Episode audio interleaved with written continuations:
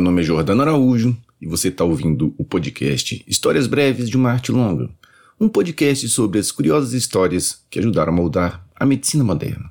Eu sei que o podcast andou meio parado durante mais ou menos um mês, mas o negócio é que eu tenho que conciliar outras coisas, né, as outras atividades. Mas eu já fiz o roteiro de vários episódios, então acho que a partir dessa semana você pode esperar um episódio semanal que eu vou soltar na terça-feira à noite.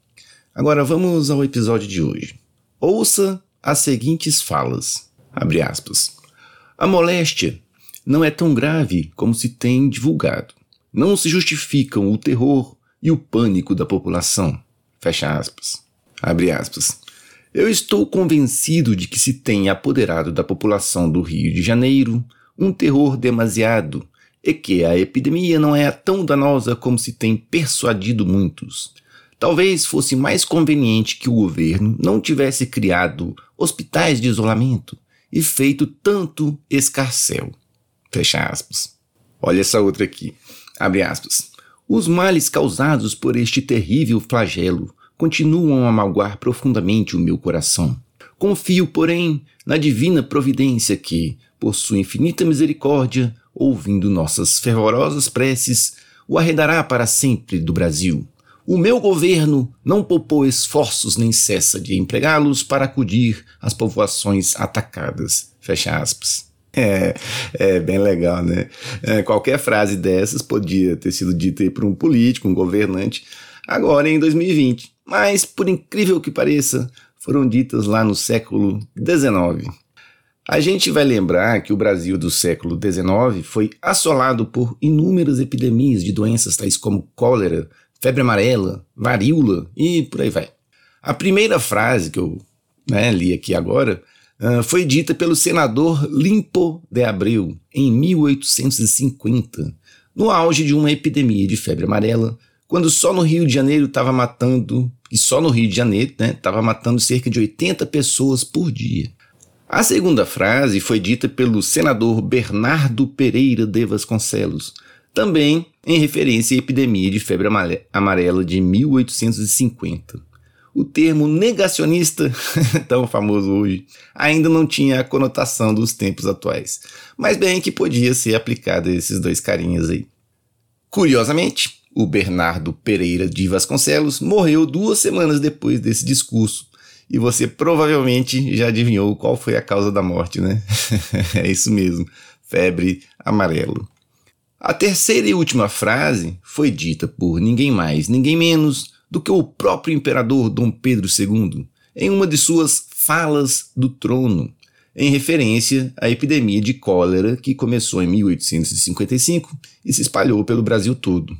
O imperador Dom Pedro II adotou durante todo o tempo em que governou o hábito que tinha sido introduzido por seu pai, obviamente o Dom Pedro I, de realizar a chamada Fala do Trono, que era um discurso proferido ao parlamento na abertura e no fechamento do ano legislativo. Nesse discurso, ele fazia algumas colocações e observações sobre o que ele considerava importante que a casa analisasse durante o ano legislativo. Olha só a fala do trono de 3 de maio de 1850. Abre aspas. Algumas cidades do nosso litoral, e especialmente as da Bahia, Rio de Janeiro e Pernambuco, têm sido assaltadas nesses últimos meses de uma febre epidêmica.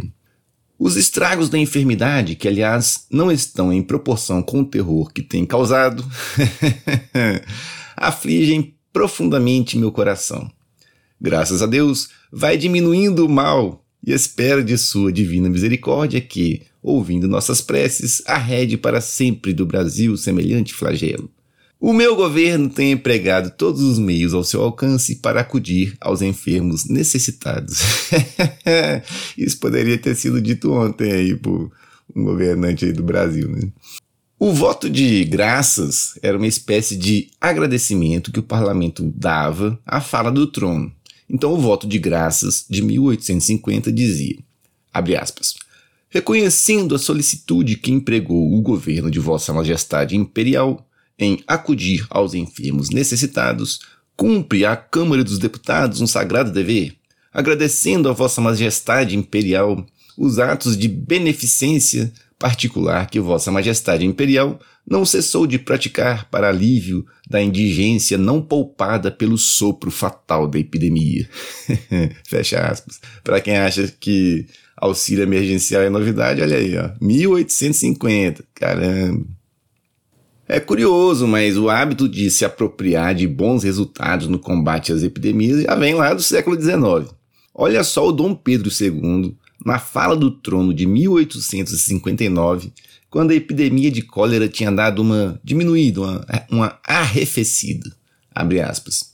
A saúde pública tem merecido também particular cuidado ao meu governo, e graças à divina providência, não houve que lamentar no último ano a repetição das epidemias que tantos estragos nos causaram. Fecha aspas. os caras não sabiam nem o que causava o cólera, mas os cuidados do governo dele é que melhorar, melhoraram a situação, né? Mas. e por falar em cólera, o cólera é uma das terríveis maneiras de se morrer por uma doença infecciosa. O principal sintoma da enfermidade é uma diarreia aquosa, volumosa, que leva o coitado do doente a perder litros e litros de líquido pelas fezes em poucas horas. A súbita diminuição do volume sanguíneo causa um colapso de todos os sistemas orgânicos, afetando principalmente os rins, que param de funcionar de repente, tornando a insuficiência renal aguda o evento final que causa a morte da pessoa.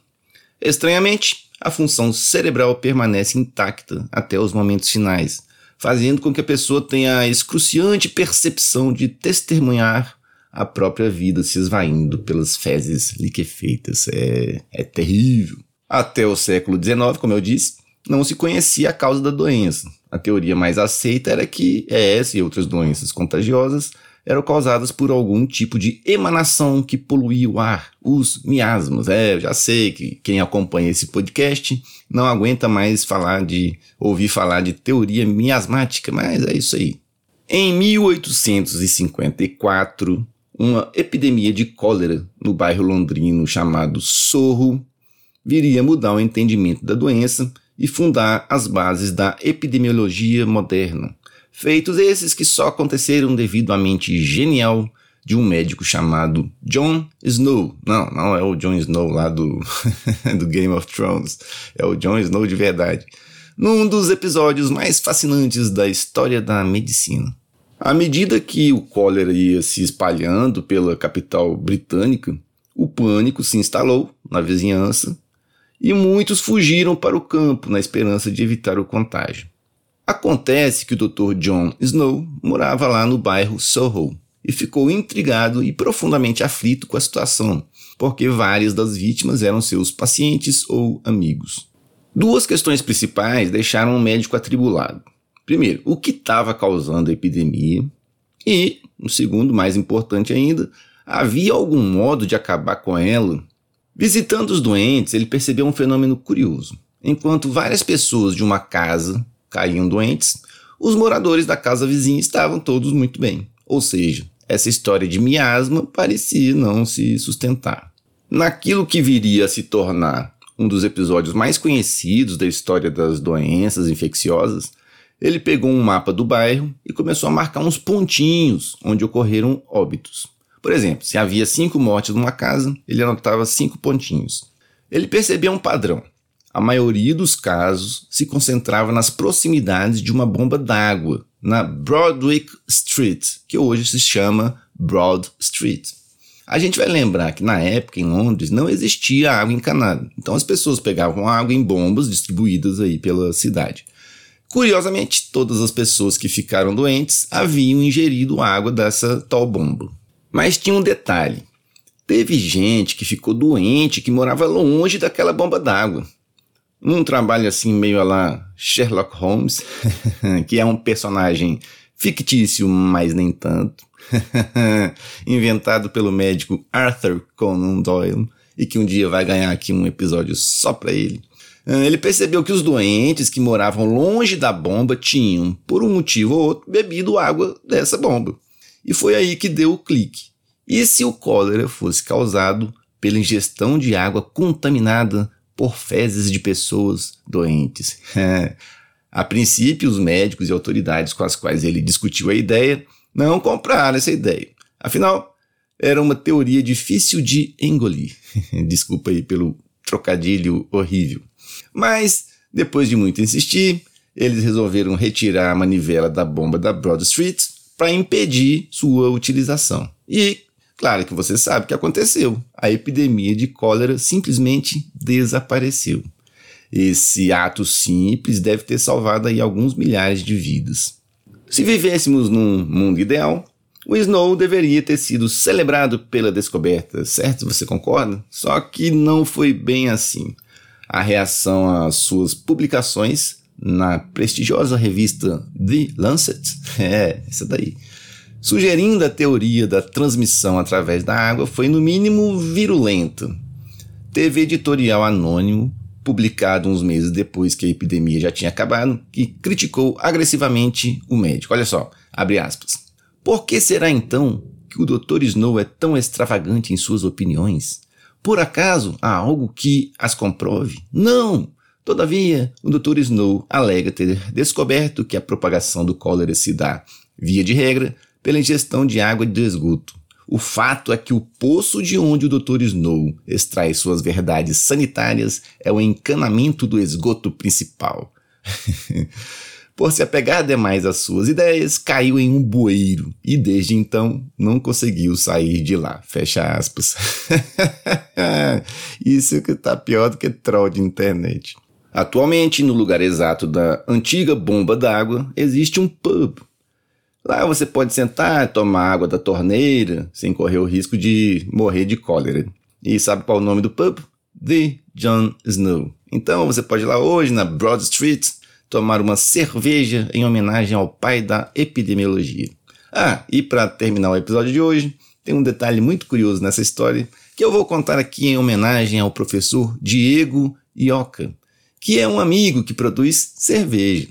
Um fato que chamou muito a atenção do John Snow foi que uma cervejaria localizada na Broad Street, ou na época Broadwick Street, não teve um único caso de cólera entre seus 70 funcionários.